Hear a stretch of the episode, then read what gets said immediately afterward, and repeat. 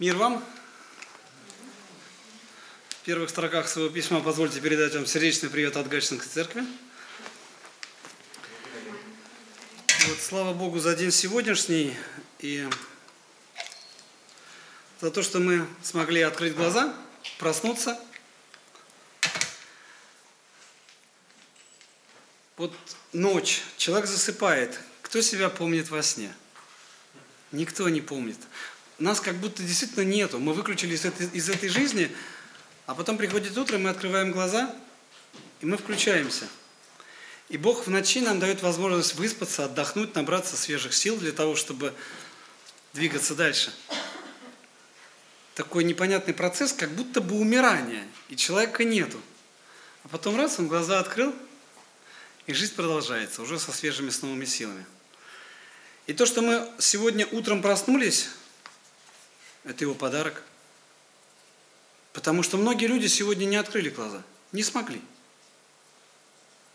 И то, что мы с вами смогли приехать сюда или прийти, это тоже подарок. Потому что кто-то не доехал, кто-то в ДТП попал или еще чего. Это подарок нам от Бога. Как часто мы Его благодарим за те подарки, которые имеем? М? А как часто мы Его просто благодарим за то, что живем? Или сами захотели, сами родились? Смешно, правильно. Потому что по своей воле ничего не получается. Бог стоит над всем. Еще один старый вопрос. Для чего же нас создал с вами Господь? Еще оттуда, с Эдемского сада. Для чего нас создал Господь? Ответ очень простой. Для общения. Как уже говорилось, слово «экклесия» в переводе с греческого на русский дословно значит «община». Мы с вами община, которая имеем нечто общее – иногда бывают вопросы, в которых мы не можем состыковаться и найти общий язык здесь, но мы с вами община, стержнем которой является Иисус Христос. И Он по своей великой любви каждого сидящего здесь и покаявшегося перед Ним назвал своим ребенком. Мы пришли и покаялись перед Ним для того, чтобы стать Его детьми. Как часто мы общаемся с Богом? Как много мы времени в жизни своей посвящаем общению с Ним? У всех прошло утро спокойно и благоговейно, правда? Мы проснулись, помолились, поблагодарили Бога за то, что открыли глаза, взяли Слово, почитали, потом еще помолились, поразмышляя над Словом. Или в воскресный день суета как бы особо ополчается на нас – то одно, то другое, то третье. Хорошо, когда ты свободен и самоорганизован. А вот за тобой сидит мама пятерых детей, и ей приходится гораздо больше времени тратить на них, нежели на себя. Когда мне Господь указал на этот текст, Евангелие от Луки, 18 глава, с первого стиха – очень интересно в русском языке сказано с самого начала. Сказал также им притчу. Что такое притча? Помните? Что-то иносказательное для того, чтобы усвоенный материал лучше осел у нас в сердцах, и мы вспоминали, а, это то, про что рассказывали. Это, а помните ту историю, а помните эту историю? Сказал им также притчу. О чем? Притчу о том, что должно всегда молиться и не унывать. Какие интересные слова. Первое, что должно. Мамам по своим обязанностям приходится кормить своих детей. Впрочем, как и папам. Это наша должность, это наша обязанность. И мы никуда от этих обязанностей уйти не можем. Дети вроде как иногда берут на себя какие-то обязанности, ответственности, э, заводят, просят родителей завести им кошек, собачек, рыбок, но это тоже накладывает на нас свои, свой ряд обязанностей, и даже за теми же самыми рыбками надо ухаживать. Должность есть уже.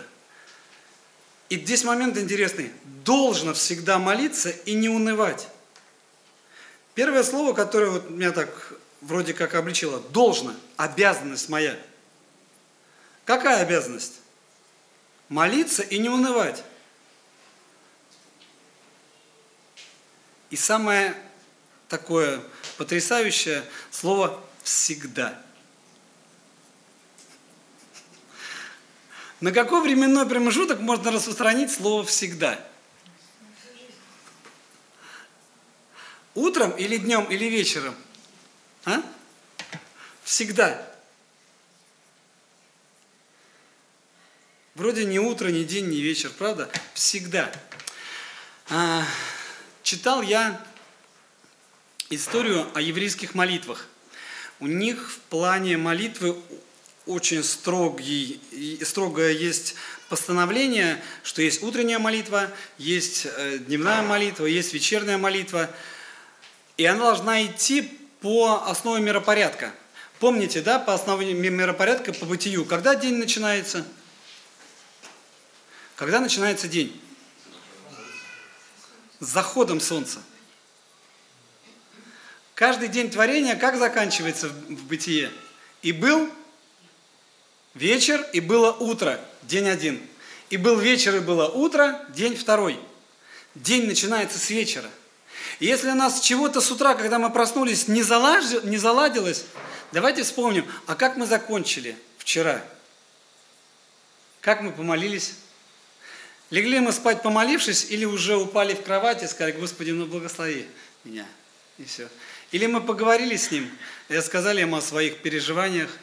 День прошел, солнечный день закончился, и мы вечером, приходя, говорим, Господи, вот у меня то не получилось, и это, а за это тебе большая благодарность за то, что ты укрепил меня, умудрил. Общение с Богом на каком месте в нашей жизни стоит? Молитва. Иисус говорит ученикам еще раз притчу о том, что должно всегда молиться и не унывать. То есть у нас все хорошо, все классно, и унывать не приходится. Правда? Никогда. Веня вообще никогда не унывает. Счастливый человек. Я не буду сейчас ничего вспоминать, хотя даже мне есть что вспомнить о твоем унынии. И каждый из нас с вами подвержен в этой жизни унынию. Чего-то не получилось, чего-то не задалось, что-то где-то нас подвели. И в этот момент, как мы только что с Настей говорили, единственный персонаж в этой жизни, единственная личность, которая никогда не изменяется, это Бог. А люди меняются.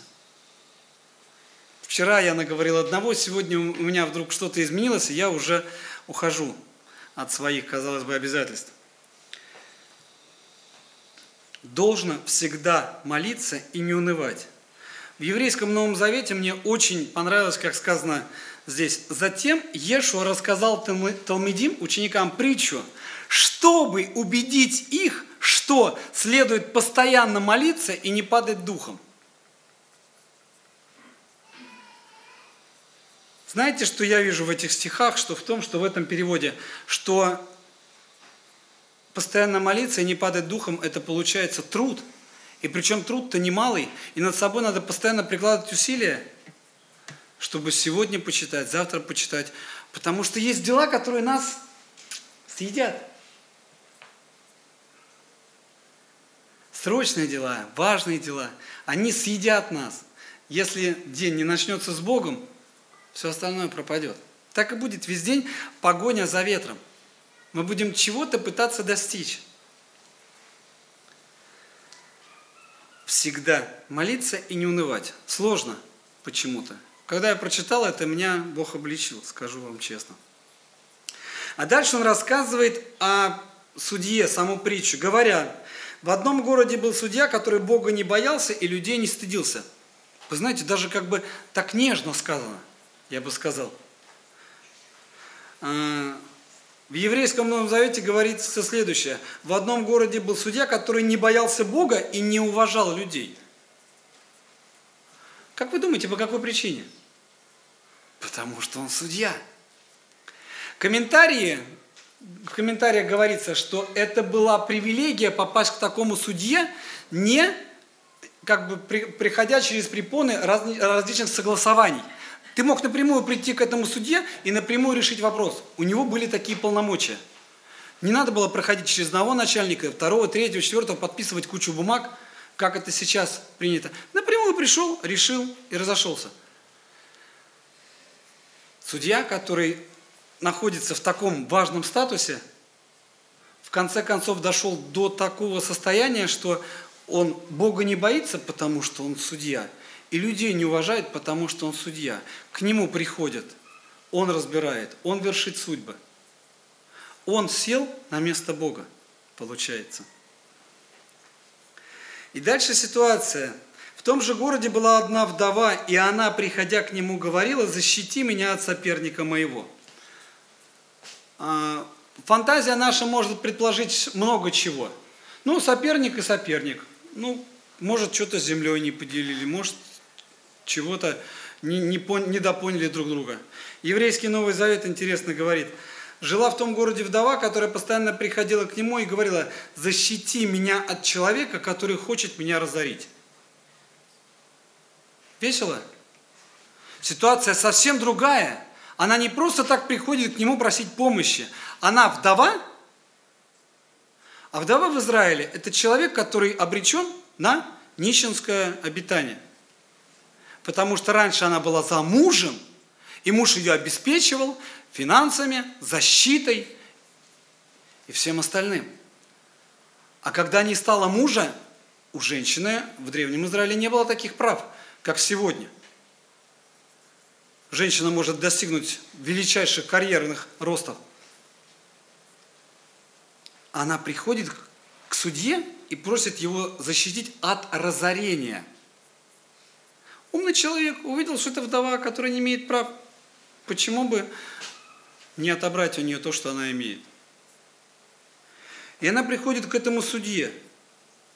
Но он долгое время не хотел. Состояние человека, вроде бы это твоя обязанность защищать, так? Бог тебе дал власть, Бог тебе дал силу, Бог тебе дал возможности и рычаги влияния для того, чтобы ты мог защищать и разрешать. Но он долгое время не хотел. Чему причина? Лень. Долгое время он отказывался, но спустя какое-то время сказал себе, Бога я не боюсь, людей не уважаю. Честный парень. Но из-за того, что эта женщина такая зануда, сделаю так, чтобы с ней поступили справедливо. И она, иначе она будет все время приходить и докучать мне, пока мое терпение не истощится. Интересный пример для сравнения. Она приходила и, можно сказать, нудила докучала ему. У нас очень красиво сказано, хотя и Бога не боюсь, людей не слышу, но как эта вдова не дает мне покоя, защищу ее, чтобы она не приходила более докучать мне. А здесь уже действительно у него в сердце было очень большое переживание. Что она каждый день ко мне приходит и меня донимает. И раз, и два, и три. Но смотрите, еще раз скажу, из-за того, что эта женщина такая зануда, сделаю так, чтобы с ней поступили справедливо. Это человеческое мышление. Но даже человеческое мышление позволяет поступать справедливо. Сделаю так, чтобы с ней поступили справедливо. Иначе она будет все время приходить и докучать мне, пока мое терпение не истощится. И потом Иисус, вот вроде проблема решена, говорит – Тогда Господь добавил, обратите внимание, что говорит неправедный судья. То есть даже человека гордого и уже настолько можно сказать, закостеневшего в своих принципах, в своем отношении к людям, в своем отношении к Богу, пробивает. Это настойчивость, это постоянство со стороны вдовы, а у нее выбора не было. Либо она продолжает жить то, что осталось ей от мужа, либо она будет разорена. Когда у нас будут возникать проблемы финансовые, что мы будем делать? А чего вы молчите? Искать их решение. Мы будем решать, потому что в этом почему-то жизнь заключается. И за все отвечает серебро в нашей жизни. А здесь человек, человеку грозит разорение полное. Слышите, что говорит судья неправедный? А дальше интересный момент. Бог ли не защитит избранных своих, вопиющих к Нему день и ночь, хотя и медлит защищать их. Еврейский Новый Завет. Так неужели Бог не вступится за свой избранный народ, который взывает к Нему день и ночь? Медлит ли Он? Из этого стиха очень просто можно, очень простой вывод можно делать. Если Бог за нас не вступается, значит мы к Нему не выпьем день и ночь. Понимаете? Он вступится за тех, кто вопиет к Нему – день и ночь, хотя и медлит защищать их. Медлит. И делает это, наверное, для нашего же блага, чтобы мы научились с ним общаться. Нет, это было бы очень хорошо, когда мы по первому же отклику получаем просимое. Раз и все. И все здорово. И в конце концов мы скажем, да, Бог все решит. Я только произнесу к Нему, и Он все решит. Хотя иногда, когда у нас бывают какие-то переживания, у меня есть очень хороший знакомый, э, и я поделился своими переживаниями по поводу других знакомых. Он говорит, а что ты дергаешься? У тебя же Бог есть. Он все решит. И с одной стороны, меня это облегчило, потому что действительно у меня есть Бог, к которому можно обратиться, э, а я тут пытаюсь своими силами э, его отодвинуть. сказываю вам, что подаст им защиту вскоре. Подаст. Вопиющих к нему день и ночь. Как часто мы вопием к нему день и ночь? А я скажу вам, когда мы вопием к нему день и ночь. Когда у нас такие большие проблемы, что нам их самостоятельно не решить. Да? Или нет? А когда мы их можем решить, до чего Бога напрягать? Сами тут разберемся. Уже опыт есть. Бог ли не защитит избранных своих вопиющих к Нему день и ночь? О чем я хочу сказать, э, подвести к чему? Как часто мы вопием к Богу? Как часто мы понимаем и осознаем, что все, что мы имеем на этой земле, это не наше. С собой на небо ничего не заберешь. Да? У Иова есть замечательные слова. «Нак я на эту землю пришел, нак и уйду». И все останется здесь, на этой земле. Все, что копил, все, что собирал. Помните неразумного богатого человека, который собрался в житнице и даже увеличил их? И говорит, ну все, душа, ешь, пей, наслаждайся. Наслаждайся. А Иисус, Бог говорит, безумец, в эту ночь душу, душу твою отнимут от тебя. Кому достанется все, что ты собирал? В кого мы собираем, для кого мы богатеем, чего мы хотим достигнуть в этой жизни? Успеха, обеспечения. У нас сосед переехал жить на, на второй этаж, ездил на старенькой Mitsubishi, сейчас купил себе Ладу Весту, очень доволен. Но суть не в этом. Он в общении с нами постоянно говорит о том, что он купил дочери квартиру. И для него это такая ценность в жизни, как будто ничего другого и нету. Дерево посадил, сына вырастил и дом построил. Важно, насколько важно это для нас. Вот постоянно, как мы с ним не встречаемся, он нам все время тем или иным путем все равно к этому подводит.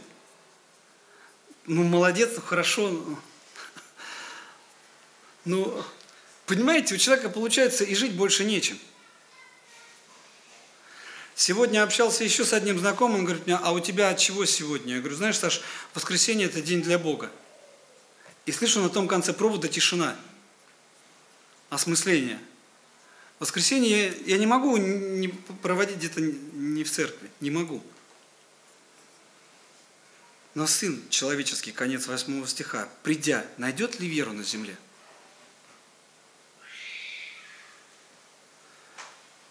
Сын человеческий, придя, найдет ли веру? Еврейский Новый Завет. Говорю вам, что он поспешит встать на их защиту. Но, когда придет Сын человеческий, найдет ли он такую веру на земле?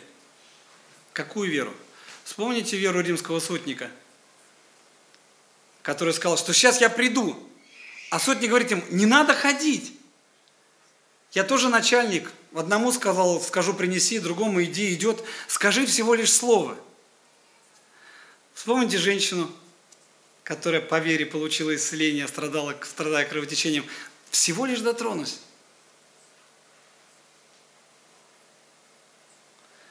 Чего нам в нашей вере с вами не хватает? Чего не хватает нашей вере для того, чтобы вырасти в огромное горчичное дерево, в котором могут птицы укрываться? Чего не хватает ей? Концовка. Найдет ли веру на земле?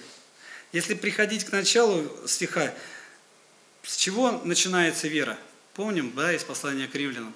Вера от слышания, слышания от Слова Божьего. Слово Божье то, что мы читаем, то, что мы слышим. Но общаясь с Богом, как часто мы с Ним общаемся? Как часто мы молимся? И не унывать идет после слова молиться. Сначала молиться, а потом не унывать.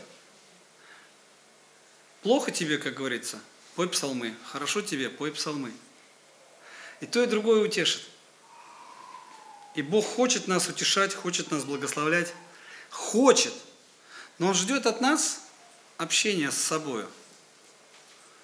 Адам с Евой изначально были созданы Богом для общения – Куда все потерялось? В желании достигнуть чего-то своего. А, это Бог по отношению к нам поступает неправильно. И в этой жизни было, есть и будет большое количество ситуаций, где Господь будет нас проверять. Помните к израильтянам? Как только начинали грешить, Он им то филистимлян, то аммонитян – то одно, то другое, какие-то проблемы подкидывает. Тогда народ израильский начинает успокаиваться, понимает, что согрешили перед Господом. Все, все ставит, как бы, все на правильные рельсы, и проблемы уходят. Кто мешает нам с вами все изначально поставить на правильные рельсы и идти дальше по этим рельсам? Почему мы все время пытаемся найти какие-то другие пути? Может, потому что не по рельсам едем? или не по тем рельсам, или пытаемся, или думаем, что на соседних рельсах быстрее поезд идет. Там рельсы для скоростного поезда, а наш тут так отдыхает. Это как трассе, по трассе бывает едешь, встанешь в одном ряду и идешь, а видишь, кто-то другой начинает петлять, вилять, а подъезжаешь к концу путешествия и приезжаете вместе – Хотя он вроде там дергался, нервничал, пытался обогнать, подрезал, а, и, может быть, и не одну аварийную ситуацию создал. А ты шел в своем ряду. Шел и шел. Крепко шел, верно шел. Найдет ли он веру на земле? Пускай Господь сохранит нашу веру. Давайте больше с Ним общаться. Давайте больше молиться. У нас с вами еще есть такая возможность, у нас есть такая привилегия. Господь нам не запрещает. Э, власти нам не запрещают молиться. Мы можем молиться, мы можем взывать к Нему, мы можем читать. Понятно, что мы не как еврейские дети, которые к пяти годам знали уже всю Тору, мальчики, к 12 знали Талмуд. И, насколько я знаю, была игра у детей, они протыкали свиток, потом его раскрывали смотрели первое слово, на котором проткнуто, и должны были угадать, на каком следующем слове такой же прокол. До такого уровня мы с вами не дошли, но у нас с вами есть вера. Народ избранный Божий, который знает, почему-то не принял своего Спасителя. А мы, изгоев, из язычников, получили эту привилегию. Давайте ценить ее. Давайте больше обращаться к Богу, потому что Он этого достоин.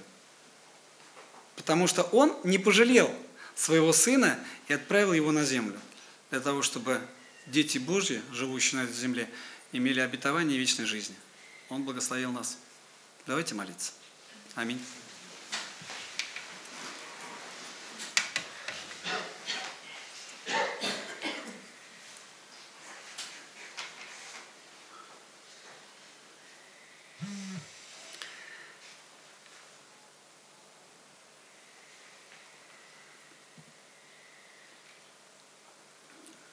Благодарю Тебя, Господь, за этот час, в тишине которого мы можем взывать Тебе, за то, что мы можем обращаться к Тебе, Господь, и мы имеем эту великую привилегию молиться к Тебе, общаться с Тобою, спрашивать Тебя, получать ответы у Тебя, насыщаться Словом Твоим, Господь.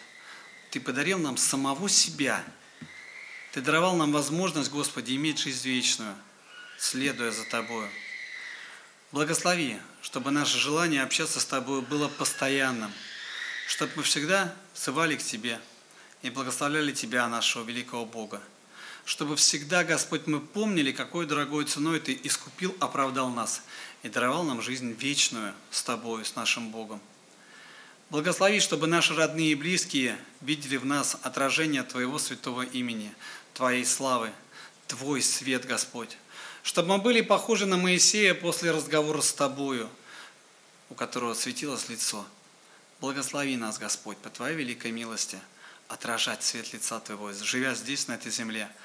Благослови, что с кем бы мы ни встречались, Господь, люди видели в нас Тебя, великого Бога. Благослови, чтобы общение, которое мы имеем с Тобой сейчас, никогда не прекращалось. Чтобы, Господь, Слово Твое жило в сердцах наших. Чтобы даже в ночь ночью утренность наша учила нас. Благодарность Тебе, Господь, за слово, которое Ты оставил нам. Даруй нам всегда молиться, никогда не унывать и за все благодарить Тебя, ибо Ты Бог наш, на котором мы уповаем и которого благословляем во веки вечные. Аминь.